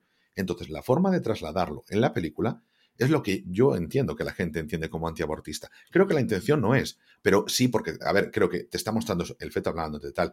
Sí que toda esa conjunción de cosas lo hace antiabortista, no siendo la intención antiabortista. Yo, no lo- yo de verdad no lo veo así. Yo lo vi como una, un tema de querer. eh, él tiene un rollo a nivel estético así, pero a mí el mensaje que me dio es una chica que quería tener hijos y que por culpa de su carrera y por culpa del tema de la conciliación y por culpa de temas varios, eh, no pudo y eso pues lo quiere representar como diciendo, joder, la han presionado hasta para decidir cuándo, cómo y dónde tener o no tener hijos. Pero ¿cuál es la dirección entonces de la escena, por ejemplo, la que se levanta la cama, la que mencionaba antes? Y, Yo creo que es pura- yo creo que es puramente eh, estético y que está diciendo, está traumatizada porque no le dejan hacer lo que quieren, porque no es libre. Yo lo he visto así. Yo es que de verdad en ningún momento sentí la película antiabortista, al contrario. O sea, lo veo como una crítica de decir, esta chica no tuvo libertad para decidir lo que saliera del mismísimo.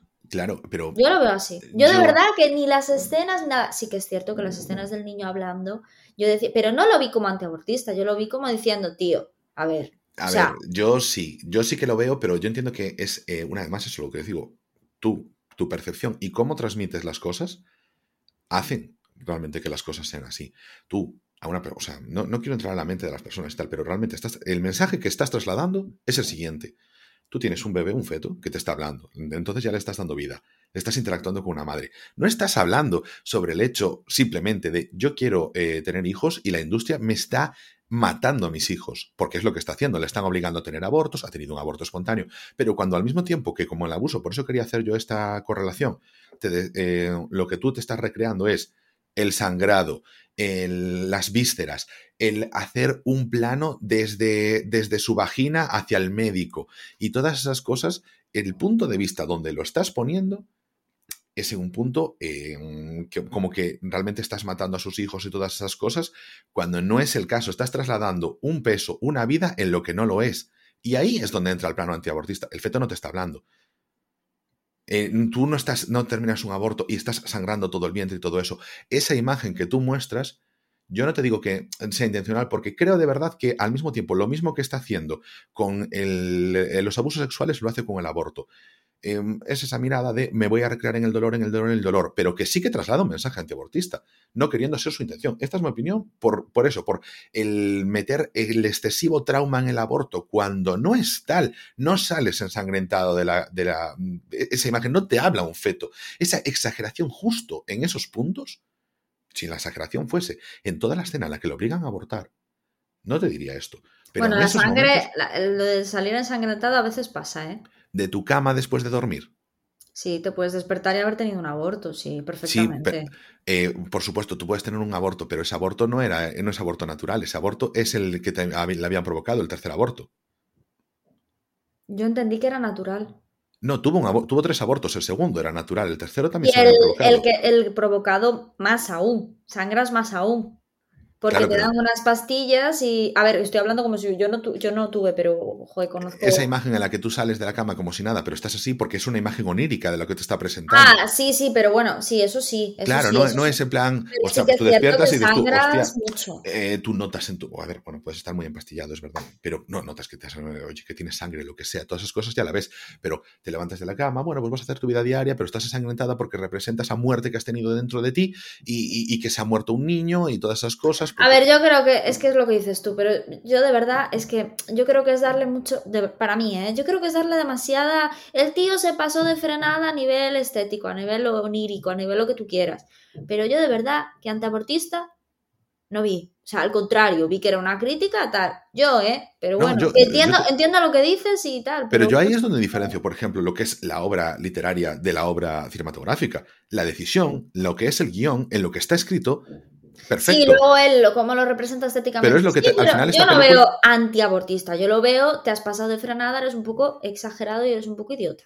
Pero, a ver, la película, la película es machista por cómo trata el personaje de Marilyn, por cómo le invisibiliza todas las cosas que a lo mejor sí que están en el libro, porque yo tampoco lo leí. Yo de, Joyce, Joyce Carol Oates solo leí Violación, una historia de amor. Entonces mm, entiendo un poquito por dónde va ella y en ciertas cosas.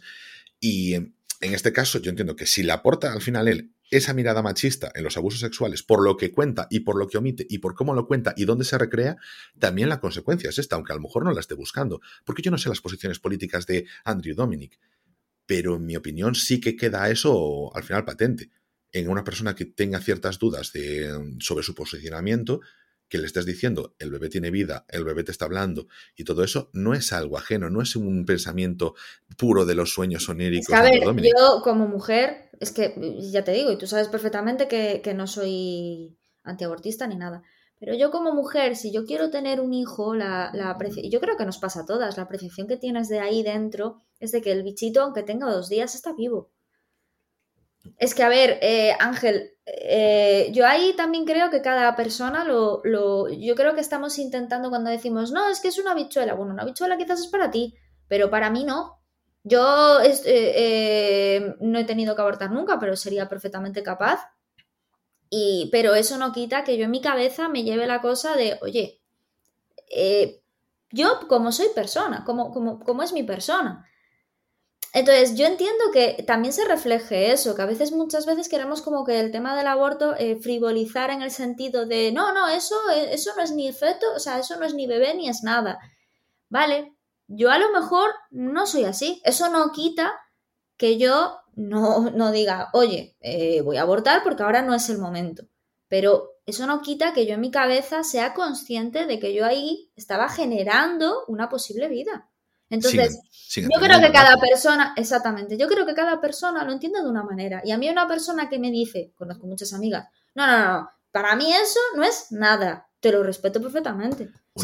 pero Ana, si pero, pero no es precisamente la elección de la, la elección de lo que de lo que Claro, pero muchas veces estamos intentando decir, tienes que sentir esto. Es que a lo mejor quiero sentir eso. A mí me encantaría coger y decir, eh, no, es que yo si me quedo embarazada y no lo quiero tener, no voy a pensar en que eso es una vida. Pues yo sí que lo pensaría, por ejemplo. Eso no quita. Ana, pero precisamente que tú tengas ese abanico de, posibilidades en los que tú consideres, porque son tus sensaciones personales, en el que Andrew Dominic haya escogido esa exactamente y la haya tratado como la haya tratado. Claro, muy exagerada, eso es Está, está, está, está la carga que se le puede poner de, antiabortista. claro, pero que yo muchas veces me siento eh, como mujer eh, hablamos lo mismo, me imagino que los homosexuales les pasará lo mismo, ¿no? Que dicen, juez, que están diciendo esas cosas, pero yo no me siento identificado. Yo tampoco me siento identificado cuando hablan súper frívolo de eso. O cuando hablan, obviamente, como eso es una vida desde el mismo momento en el que...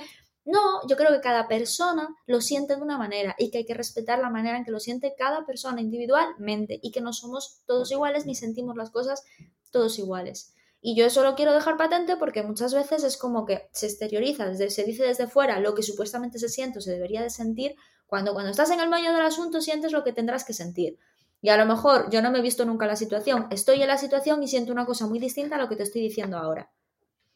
Y eso, yo como mujer muchas veces me siento como que, que, que me llevan por una línea, volvemos otra vez a la línea de puntos, y no, concho, que cada uno que sienta lo que sienta. Vale, vamos a terminar el, episodio este, ¿vale? Con, con, la última pregunta. Yo creo que ya más o menos la hemos ido contestando, así que vamos a ser breves. Vale, si no hay nadie que controle las licencias artísticas para hablar de una persona, ¿es ético utilizarlo con fines comerciales? Mm, buena pregunta sobre si es ético. A ver, Mm, yo quiero hacer simplemente la, la separación entre persona y personaje. Ya está. Tú estás hablando del personaje, eh, se ha convertido en dominio público. No hay mucho más. La vida privada de Alan Laje si se lleva al cine, hombre, pues no será ético. La vida de Marilyn Monroe, sí, si eso además ha estado, se ha convertido su vida privada también en dominio público, por desgracia, creo que sí. Creo que no es, no es falta de ética. Otra forma es el tratamiento, el que lo tengas. No estábamos hablando de esto, por ejemplo, tras, no sé, Amadeus, aunque se tratase más su vida privada. ¿Es ético o no? Bueno, nos queda muy lejano. Yo creo que con, a lo mejor con personas con las que empatizamos más, pues pasa eso, mm, que nos tenemos más reparos. Eh, no sé si por concepto es ético o no, pero yo me tiro más a que no es falto de ético. No voy a decir que sea que esté bien hecho, pero creo que no si ya es dominio público.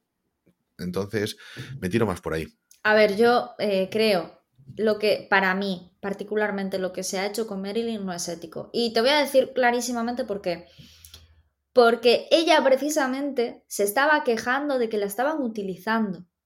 Entonces, si ella durante toda su carrera se ha quejado de que la estaban utilizando y que estaban sacando solo su parte sexual, su parte de vida privada, su parte de tal, y que ella no quería destacar por eso, si precisamente ella se queja de eso, que no es el caso de ninguno de los biopics que hemos visto, ni de ninguna de las cosas, o sea, James Roth, por ejemplo, habla de su trauma, de sus violaciones, de, la, de tal y que cual, pero habla él, ¿vale? Entonces él se quiere exponer, pero ella se estaba quejando precisamente de eso.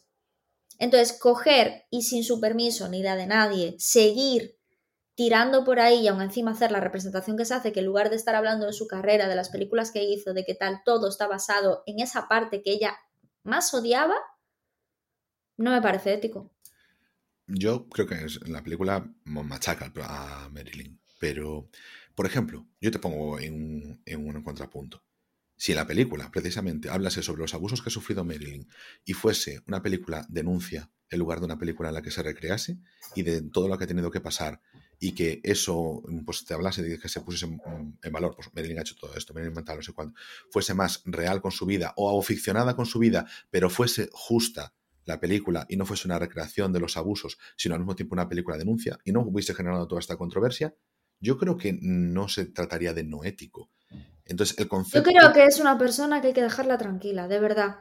O sea, viendo lo que ha pasado, viendo cómo se han aprovechado de ella, viendo cómo la han utilizado y la imagen que tenemos desde fuera de ella, creo que hay que dejarla tranquila, que ya está, ya hizo lo que tenía que hacer. Ya habéis tirado de ella, ella ya se ha dejado hacer, ella ya está.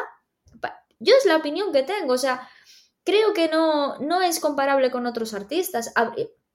Habrá otros artistas también en su situación, pero no sé, se me ocurre Amy House, bueno, pero es que el documental que salió de Amy Winehouse eh, era mucho basado en su carrera. Entonces, las drogas. sí, pero. El padre, todo eso. Pero eso, salió, eso salió a la luz y ella habló, eh, ella habló directamente de eso y eso acompañó a su carrera. Pero no es el caso esto de Marilyn. No, es el caso. Porque este concretamente es, es una mala película y todo eso. Pero yo creo que yo creo que hay que dejarla tranquila. Y a Amy House también habría que dejarle tranquila. Estos tipos de, artistas que dicen no he llevado bien la fama, que no he llevado bien eh, la gestión ¿no? de, todo, de, toda la exposición pública, habría que dejarlos tranquilos. Pero, y yo. Que es un poco lo que pasó con Verónica Forqué, por ejemplo. Eh, a esa gente hay que dejarla tranquila. A ver, pero Verónica Forqué le han hecho un bullying por aparecer en un programa de una forma terrible cuando no estaba bien. Pero en este caso, por ejemplo, digo. Por eso, porque esa, mujer lo que tenía que haber hecho es haberla echado la primera semana. Bien, ya, pero eso, una vez más, es otra dinámica diferente. Hay que exista un documental sobre Amy, también te alerta. O lo que pasó con Brindy. Sobre esto existe, esto puede pasar y también Oye, eh, te da una alarma. Si la Mira, Ángel, te voy a poner un ejemplo. ¿Tú sabes lo que pasó ayer con Amaya Montero? No, no sé lo que pasó con Amaya Montero. Vale, pues Amaya Montero ayer subió una foto a Instagram que sale horrible, o sea, súper desmejorada, en blanco y negro, con así, eh, pelos así, sin nada, sin ningún tipo de comentario. La gente flipando, ¿no? Pero es que al rato sube la misma foto y pone un texto que dice, si la esperanza es lo último que se pierde eh, y que, que muere, yo entonces, ¿qué, que, que, que me queda a mí? Como, ¿sabes? Como un mensaje un poquito demasiado pesimista diciendo, ostras, esta persona, la misma foto al rato.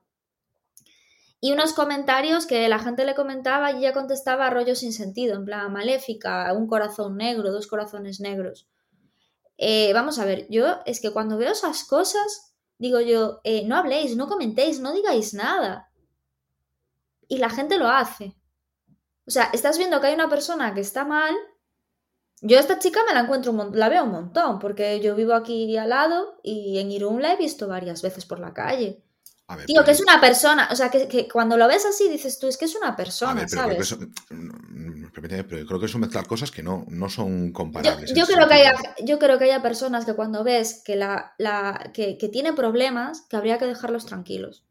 Pero, eh, pero, joder, Marilyn no, no, le estás haciendo nada, evidentemente, y Amy tampoco. Pero si su caso sirve para que no haya, por ejemplo, otro caso Britney, y que durante 20 años... Pero es, que, pero es que volvemos al tema de antes. Yo, ella no ha decidido que su caso sirva para eso. Si yo no quiero representar al colectivo homosexual o si yo no quiero mojarme en temas políticos, ¿por qué lo tengo que hacer? lo hago si yo quiero. no, la saquemos, no la saquemos de la tumba porque ella no ha decidido exponerse ni decidir eso. Ese es el tema. Ese es el tema. Si yo quiero representar lo de Ana Castillo, pues yo quiero hablar de la brecha salarial, yo quiero hablar de esto, yo quiero hablar de otro, lo decides tú. Las chicas de Estirando el Chicle se exponen ellas. A ver, pero ellas han decidido en su vida hacer o no hacer. Yo no sé lo que han decidido eh, durante su vida. Pero Marilyn no lo ha decidido. no ha decidido nada. Eh, Marilyn no, sé lo que ha decidido durante su vida X o Y. Ahora no, está, no va a decidir ni una cosa ni la otra. No tiene esa capacidad déjala tranquila o no, no sé si... Yo creo que hay que dejar a la gente, hay que dejarla cuando... Hay mil casos que nos pueden representar y nos pueden ayudar para que ciertas cosas no pasen, sin tener que sacar, eh, iba a decir la basura, no, pero sin tener que ir al, al detalle mínimo y a, para mí, faltar al respeto a la gente. A ver, pero una vez más, es porque el tratamiento de esta película es como es de esta película fuese bueno, a lo mejor no estábamos hablando de estos términos. Vuelvo a decir lo mismo, creo que en el caso este habría que dejar tanto a Amy House, son los personajes que conozco de este rollo, con problemas mentales, con problemas para lidiar con la, con la opinión pública, con el tal. Amy House y Marilyn, habría que dejarlas. Ya está, ya hicieron lo que tenían que hacer, ya está. Punto. Bueno, pues yo creo que podemos tapar ahora este debate y, abrir el debate de recomendaciones. ¿Qué te parece? Venga, vamos a hablar de las recomendaciones rápido. Yo lo voy a decir súper súper rápido. Eh, tengo, eh, se ha estrenado en Sitges de la Piedad, la nueva película de Eduardo Casanova, eh, protagonizada por Ángela Molina. hay opiniones dispares, pero sí que es cierto que, bueno, que hay opiniones muy buenas. Entonces, mm, así como Rainbow mm, se me desinfló un poco, todavía no la he visto, la de Paco León. En esta tengo mucha, mucha, mucha curiosidad por verla. No está todavía a la fecha de estreno, pero bueno, se estrenó creo que ayer o antes de ayer en, en Sitges, así que saldrá, me imagino que próximamente en cines, hay que estar pendiente. Y luego vi por fin Ocus Pocus 2, o sea, el retorno de las brujas 2, con Sarah Jessica Parker y bueno, las brujas, ¿no? De, de, la película de hace 30 años de, de Disney, súper famosa. Eh, a mí me pareció súper, totalmente innecesaria, o sea, no aporta nada a la película, pero te pasas un rato, agradable, así que bueno, para los chavales y para los que tenemos nostalgia de, esas generaciones de, del 90 como nosotros, pues bueno, pasas un rato, así que eso, la recomiendo para eso, para pasar el rato y saber que no nos va a aportar absolutamente nada, pero que nos va a hacer ser un ratito felices. Bueno, pues yo simplemente quería hablar de una serie que me la he zampado, pero de comienzo a final, eh, toda seguida, y es la serie de Jeremy Allen que había recomendado Ana, que es eh, The Beer, una serie que se eh, desarrolla en una cocina de Chicago, la verdad, me ha gustado muchísimo. O sea, mm, me cuesta entender, por ejemplo, bueno, entender no, pero considerar que va a tener una segunda temporada y yo estoy tan convencido de que la primera temporada pues termina bien y que creo que la fórmula da para una temporada que ya, por ejemplo, una segunda temporada, a pesar de que me ha gustado muchísimo, mm, no me apetece verla y no sé si se entiende este sentimiento, te ha gustado mucho y al mismo tiempo no quieres más porque crees que la fórmula pues a lo mejor se va a estirar porque da para lo que da y funciona bien durante un rato, pero ya estás, como si tú tienes una película en una cabina y hay un francotirador fuera, como en su última llamada, y para una hora y media está bien, pero a lo mejor para una serie no está tan bien, ¿no? Y es ¿no? Eso nos había pasado con Big Little Liars. ¿Te acuerdas? La de Nicole Kidman. Y la segunda temporada nos gustó, sí. Y la segunda temporada nos gustó. Eh, de puta madre. Y yo, ojalá, si me sorprende, me sorprende. Y a lo mejor no necesito que me sorprenda y no la veo. Pero en la primera temporada está muy bien. Veis unos episodios frenéticos con mucho dinamismo. Mm, de verdad, está muy guay. Eh, la, la, disfruté bastante en ese sentido. Y bueno, a ver, ya dije en el anterior episodio que no le iba a recomendar, pero tengo ganas de ver. Es que le han dado muchos palos y tiene una mala nota muy terrible. Pero Halloween Ends. Tengo ganas de ver el final ya de Michael Myers. Eh, es una saga que me costó eh, muchos años meterme, nunca, nunca había entrado porque mm, yo consideraba, hombre, teniendo a Jason Borges, porque de Viernes 13, ¿por qué me voy a meter con Michael Myers que me parece un asesino tampoco tan potente como Jason? Y cuando lo hice dije, bueno, si es que es entendible que por qué es tan carismático Michael Myers no diciendo una palabra. Así que nada, esas son mis recomendaciones y por mí podemos dar por finalizado este episodio, Anita. Bueno, pues con esto terminamos por hoy. No olvidéis seguirnos y apoyarnos dejándonos un me gusta, un follow o cinco estrellitas en cualquier aplicación de podcast. Podéis contactar con nosotros en arroba podcast, la cuenta oficial del podcast en Twitter, y seguir nuestros vídeos en nuestra flamante cuenta de TikTok arroba rayos movies. Nosotros nos veremos cada 15 días en Rayos y Retrócanos, el podcast.